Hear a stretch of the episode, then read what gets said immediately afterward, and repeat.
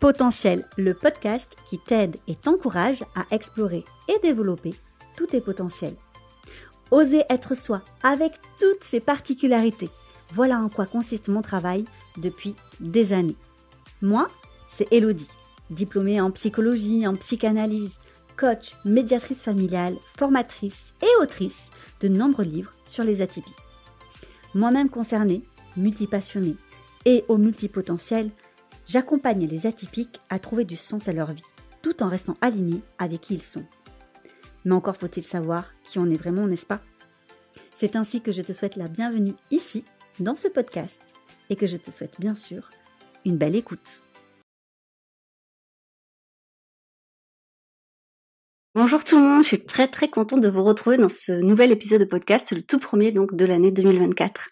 Et je vais pas être très originale, mais je vais d'abord vous souhaiter une bonne et heureuse année et santé. Parce qu'après tout, c'est bien là l'essentiel, non? Lorsqu'on a la santé et qu'on se sent bien. En ce qui concerne le bonheur, ou en tout cas se sentir heureux, ça c'est assez subjectif. Et d'ailleurs, ça me fait penser que j'ai lu un livre, et je vous en avais parlé si vous me suivez euh, sur Instagram et notamment dans le canal, c'est Votre cerveau veut du bien aux éditions Jouvence euh, du docteur Anders Hansen, si je le dis bien, qui est un psychiatre suédois, qui est hyper intéressant et qui demande est-ce que vraiment notre cerveau est fait pour être heureux. Donc j'aimerais bien, eh bien avec vous développer ce sujet et notamment en lien avec les nouvelles résolutions. Alors oui, il y en a qui sont contre, il y en a qui sont pour. Bon, le but, c'est pas de vous dire d'être pour l'un ou pour l'autre, absolument pas. Mais comme à chaque fois, j'aime bien vous partager peut-être une manière de voir les choses, peut-être quelque chose de plus positif, euh, comme ce qu'on appelle le growth mindset, c'est-à-dire euh, l'état d'esprit de croissance que moi j'aime bien développer, que je développe depuis plusieurs années. Et je crois vraiment que ça peut aider de nombreux atypiques à sortir d'une spirale infernale, à peut-être calmer certaines angoisses. Et donc ça fait aussi référence à ce livre sur comment on peut aussi calmer des symptômes dépressifs, des symptômes d'angoisse, et donc prendre soin de sa santé mentale. Et donc ça boucle la boucle de bonne et heureuse année en soin de sa santé. Alors vous savez, si vous me suivez sur les réseaux sociaux, notamment encore une fois sur Insta, où je suis quand même bah, la plus active, euh, j'aime bien faire mes petites stories du lundi matin. Je vous en avais parlé dans un ancien podcast à quel point j'aime bien le lundi. Et donc forcément, j'aime bien aussi les débuts d'année. Bah oui, ça va avec. J'aime les débuts de mois, j'aime les débuts de tout. Parce que je pense que tout est encore possible. Je pense qu'il y a encore l'espoir, en fait, de certaines choses. Alors oui, on peut, au fur et à mesure du temps qui passe, devenir un peu amer, un peu aigri, de se dire, ok, j'avais beaucoup d'espoir, j'avais beaucoup d'espérance, et puis finalement, ça s'est pas passé comme je voudrais. On va en reparler. Parce que moi, finalement, qu'importe comment ça se passe, j'ai toujours cette motivation, j'ai toujours en fait cet optimisme de me dire que tout est encore possible. Et c'est ça que j'aime. C'est-à-dire que si tout est terminé là maintenant, ben pourquoi pas en finir quoi. Dans ces cas-là, euh, voilà, c'est un petit peu ma conception des choses. Autant essayer de rebondir. Et je dis pas que c'est possible. Je pense que selon les difficultés de la vie, c'est plus ou moins facile d'ailleurs. Alors vous savez peut-être pas, mais j'ai pas forcément eu une vie toute douce, une vie facile, absolument pas. J'ai eu une enfance très compliquée, très difficile, et j'ai mis beaucoup beaucoup de temps à m'en remettre. Après, la question, euh, c'est est-ce qu'on s'en remet totalement un jour Je ne sais pas. J'aurais bien du mal à répondre à cette question. Je pense qu'il y a toujours des cicatrices, et que parfois certains événements de la vie réouvrent certaines cicatrices. Cependant, je crois réellement à hum, la capacité de résilience. Et parfois, les atypiques, ils pensent qu'ils en ont pas, ou peu. On l'entend souvent dire. Alors de quoi on parle lorsqu'on parle de résilience? On parle, en tout cas moi je parle de cette capacité de rebond en fait. C'est un terme en psychologie qui fait que lorsqu'on tombe, on se relève. Mais personne n'a dit au bout de combien de temps il faut se relever. Et personne n'a dit comment on doit se relever. Il y a plein de façons de se relever lorsqu'on tombe. Dans la vie de tous les jours, on le voit. Il y a des manières plus ou moins acrobatiques d'ailleurs, même de tomber. Donc finalement, la résilience, c'est ça, c'est juste on se relève. Bah, en fait, j'ai envie de dire, euh, si vous écoutez ce podcast, c'est que vous êtes encore debout. Euh, ou en tout cas, debout peut-être pas physiquement, mais debout dans votre tête, dans votre esprit, c'est que vous avez quand même envie d'avancer, de, progresser, d'évoluer. Et donc finalement, d'avoir cet état d'esprit, ce mindset dont on entend souvent parler, euh, avec le terme anglais, mais dire état d'esprit, d'évolution en fait personnelle. Sinon, on n'écoute pas ce genre de podcast, absolument pas. Donc déjà, c'est que vous avez une résilience. Et moi, j'aime bien, en fait, utiliser cette résilience, la développer, parce que ça me remplit de positif. Et je crois réellement, et je vais reprendre euh, les termes d'une amie que j'aime beaucoup, euh, si elle passe par là, c'est Catherine Testa, qui fait beaucoup d'ouvrages, de conférences sur le sujet de l'optimisme et qui est assez incroyable, je vous conseille vraiment ses livres.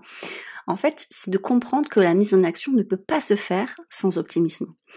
C'est-à-dire que c'est parce que on a l'espoir que ça change, on a l'espoir d'améliorer les choses, on a l'espoir finalement d'évoluer, que ça soit soi les autres, le monde en tout cas, d'un changement, c'est cet espoir, c'est cet optimisme qui fait que, bah, en fait, on passe à l'action. Et c'est parce qu'on passe à l'action que parfois on voit que c'est possible, qu'on peut évoluer, qu'on peut changer, qu'on peut avoir un impact. Et ça devient un véritable cercle vertueux. Alors qu'en est-il lorsque malgré eh bien toutes les mises en action, malgré toutes les bonnes résolutions, malgré tout ce qu'on a mis en place, ça fonctionne pas comme on voudrait? Là, c'est sûr, il y a la déception. Parfois, il y a même un sentiment de honte ou de culpabilité.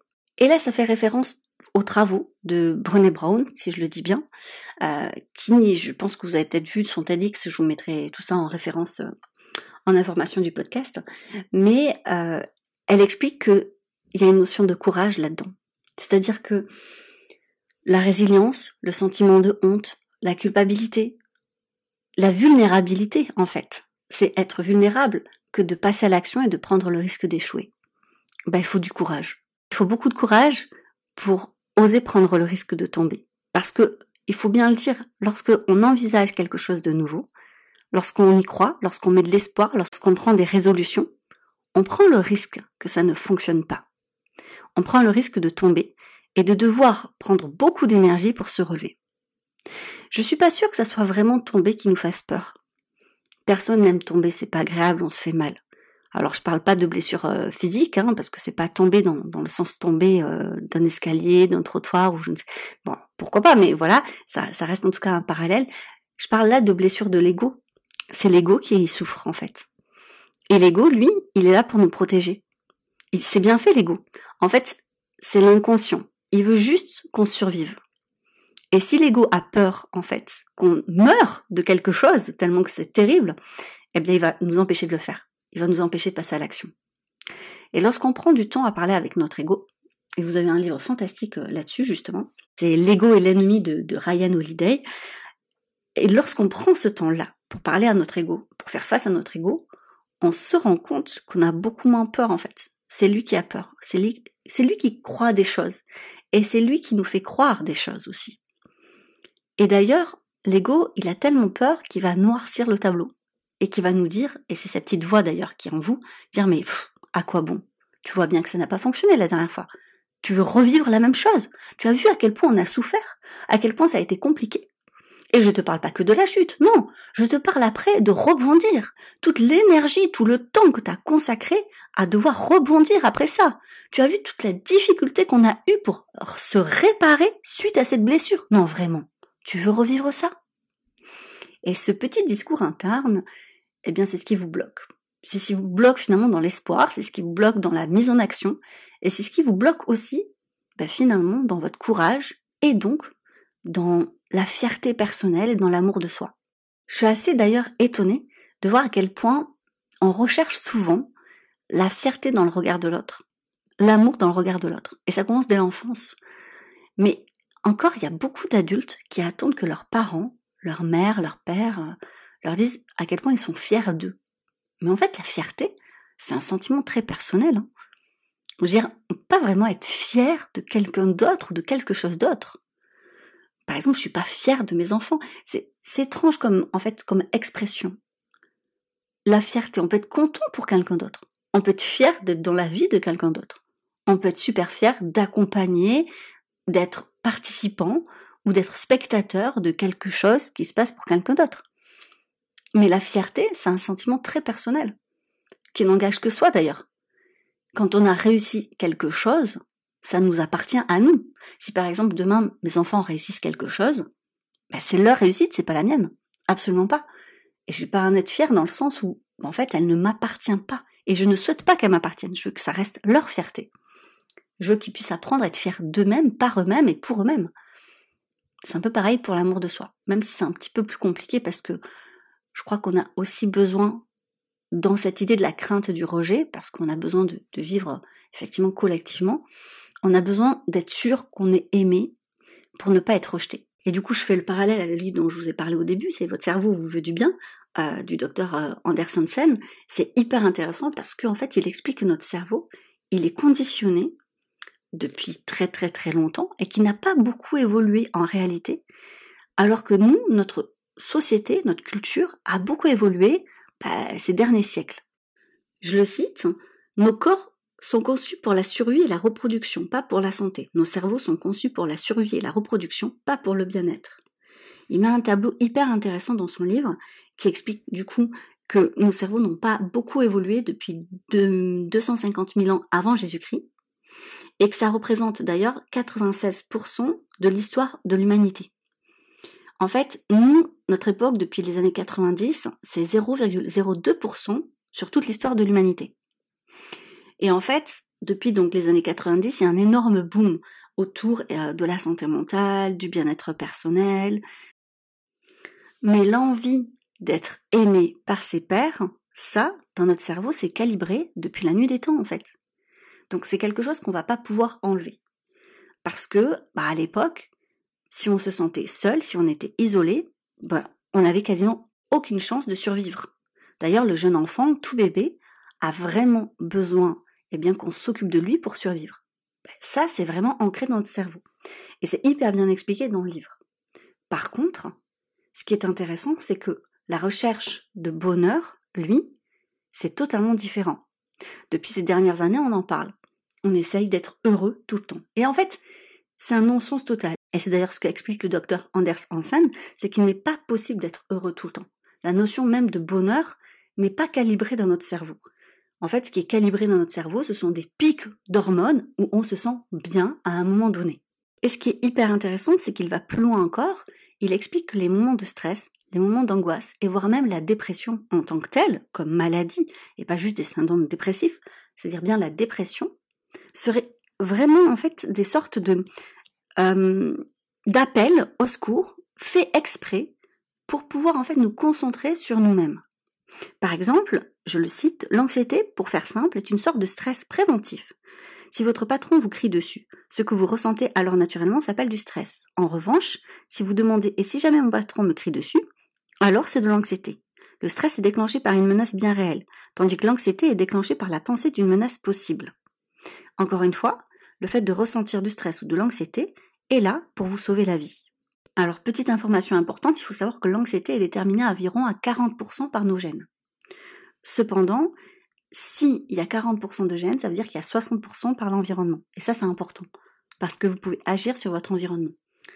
Je cite encore, le cerveau ne s'est pas développé afin d'optimiser notre bonheur, mais plutôt pour constamment prévoir le pire. Ce qui manifeste par de l'anxiété et de temps en temps pour nous pousser à nous retirer comme mécanisme d'autodéfense, c'est-à-dire la dépression. Pour lui, la dépression est un mécanisme finalement d'autodéfense. On est obligé à ce moment-là de faire preuve d'introspection et de s'occuper de soi. C'est plutôt une bonne chose. Il explique plus loin, le bonheur peut être davantage considéré comme l'impression d'avoir un objectif à long terme plutôt que de toujours se sentir super bien. Ainsi, si vous voulez vous sentir bien, il vous faut un objectif sur le long terme et travailler petit à petit en fait pour cet objectif. Et donc du coup, bah, je reboucle la boucle encore une fois du début de podcast, là où moi j'aime bien les départs. J'aime bien les débuts de semaine. J'aime bien les débuts d'année. J'aime bien prendre de nouvelles résolutions. Ça ne veut pas dire que je vais me mettre la pression pour y arriver. C'est juste que avoir cette perspective d'objectif, savoir le pourquoi, avoir une ligne directrice, un fil rouge, quelque chose comme un sommet, eh bien ça me donne une direction. Et je crois qu'il n'y a rien de pire que de sentir juste perdu.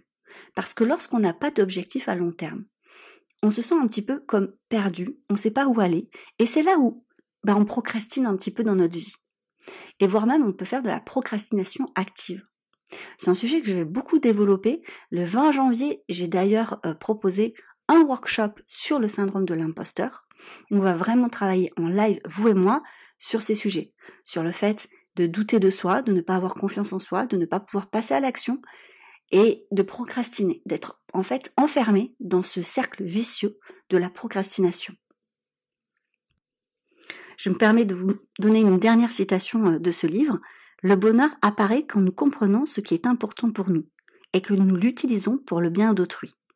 Puis quand nous faisons partie de quelque chose que nous considérons comme significatif à nos yeux et à ceux des autres. Il n'est donc pas surprenant que la plupart d'entre nous fonctionnent ainsi. Après tout, notre survie a toujours dépendu de notre capacité à travailler ensemble. Ceux qui ont survécu ont défi de la nature et qui en conséquence sont devenus nos ancêtres l'ont fait ensemble. Je ne sais pas si cette citation vous parle, mais pour moi ça donne une direction, une perspective peut-être aux résolutions que nous pouvons prendre cette année. Ainsi, il va y avoir un véritable cercle vertueux entre je suis positive, je suis plus optimiste, et donc j'ai le courage, en fait, de proposer des objectifs à la semaine, à l'année, de prendre de nouvelles résolutions, sans me mettre la pression de je vais réussir ou je vais pas réussir. C'est juste, je vais tenter, je vais avoir ce courage-là et je vais passer à l'action. Et avoir un objectif à long terme, bah on l'a vu, ça va me booster, ça va me donner un but. Et petit à petit, en fait, je vais avancer vers ce but. Ça va me nourrir. Et soit je me rapproche de ce but et ça me donne confiance en moi, soit je ne m'en rapproche pas et dans ces cas-là, je tombe. Mais en tombant, je vais en fait développer ma résilience et cette résilience de voir que j'ai survécu à ça va rassurer mon ego, de repasser un jour à l'action, parce qu'il va se dire, ok, je l'ai fait. Je sais que c'est pas facile, je sais que c'est pas évident, mais je l'ai fait. Et on peut rassurer cette petite voix qui dit, vraiment, tu veux passer par là? Oui, bien sûr, parce que j'ai un nouveau but, j'ai un nouvel objectif, et je vais le refaire. Et en fait, plus on passe par ça, plus le cerveau comprend que c'est ok, que ce n'est pas dangereux d'essayer et qu'au contraire, cela remplit notre confiance. Et le cercle vertueux, il est là, parce que plus on a confiance, plus on se challenge, plus on propose des résolutions, plus on a envie, et plus on se nourrit finalement de cet état d'esprit, de croissance, de développement, de se dire, mais en fait, c'est totalement ok de tomber. Et je sais que je vais tomber. Et en tombant, ben, je vais apprendre. Et je vais apprendre à relever. C'est un peu comme les enfants, les jeunes enfants au début, ben, les petites chutes, c'est pas de très très haut parce qu'ils commencent le quatre pattes, et peu commençant le quatre pattes, c'est plus compliqué, parfois ils tombent sur le côté. Et après ils tombent, ben, en fait, quand ils sont debout, et ainsi de suite. Et après les chutes, elles sont de plus en plus grandes. Mais en fait, on a commencé par des petites chutes, et on apprend à tomber, on apprend à se relever. Et on sait finalement après les blessures qui vont nous demander ben, plus ou moins de temps pour se remettre. Et c'est totalement ok, parce qu'en fait, on apprend. Alors je dis pas qu'il faut absolument tomber pour apprendre, parce qu'on peut apprendre d'autres manières. Mais c'est aussi une manière, en fait, dans l'apprentissage. Donc, on grandit, en fait.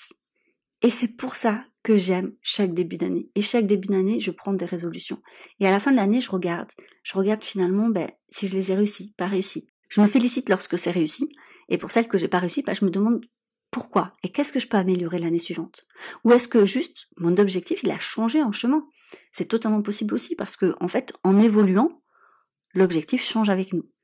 Je sais pas du tout si euh, ce podcast vous, en fait, vous parle, mais voilà, j'avais peut-être envie aussi de, vous rappeler comment fonctionne un petit peu notre cerveau, qui met en fait des choses en place qui sont totalement logiques et qu'on peut utiliser justement cette logique pour progresser.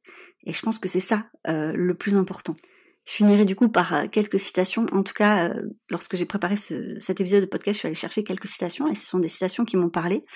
Ah, il y en a une de R.J. Palacio qui dit chaque petit geste de courage compte lorsqu'on fait face à l'adversité. Et euh, une de Thalès qui me parle aussi beaucoup. L'espoir est le seul bien commun à tous. Ceux qui n'ont rien d'autre le possèdent encore. Et je trouve que c'est très vrai et on se nourrit d'espoir. Et on peut aussi le partager. Et ça, c'est hyper important. Donc j'espère que cet épisode de podcast vous a donné l'espoir et l'engouement de passer un petit peu à l'action. Et sinon, bah, on se retrouve euh, le 20 janvier pour le workshop. Euh, vous avez le lien d'inscription aussi dans les voilà dans les informations du podcast si vous avez envie de venir vous joindre à moi pour ce workshop. On parlera du complexe de l'imposteur. J'ai vraiment hâte, j'ai plein de choses à vous dire là-dessus. Donc euh, j'ai hâte de vous proposer des exercices pour qu'on évolue ensemble sur ce complexe qui je sais malheureusement bloque beaucoup beaucoup d'atypiques pour passer à l'action et pour développer leur confiance en eux. Donc voilà. Et sur ce, ben, n'hésitez pas à me faire un retour sur ce podcast si vous l'avez aimé, à le partager. Et je vous dis à la semaine prochaine, comme tous les lundis, un nouvel épisode. C'était le podcast Potentiel par Elodie Crépel. N'hésite pas à laisser une note, un avis et à le partager. Je te dis donc à lundi prochain pour un nouvel épisode. Belle journée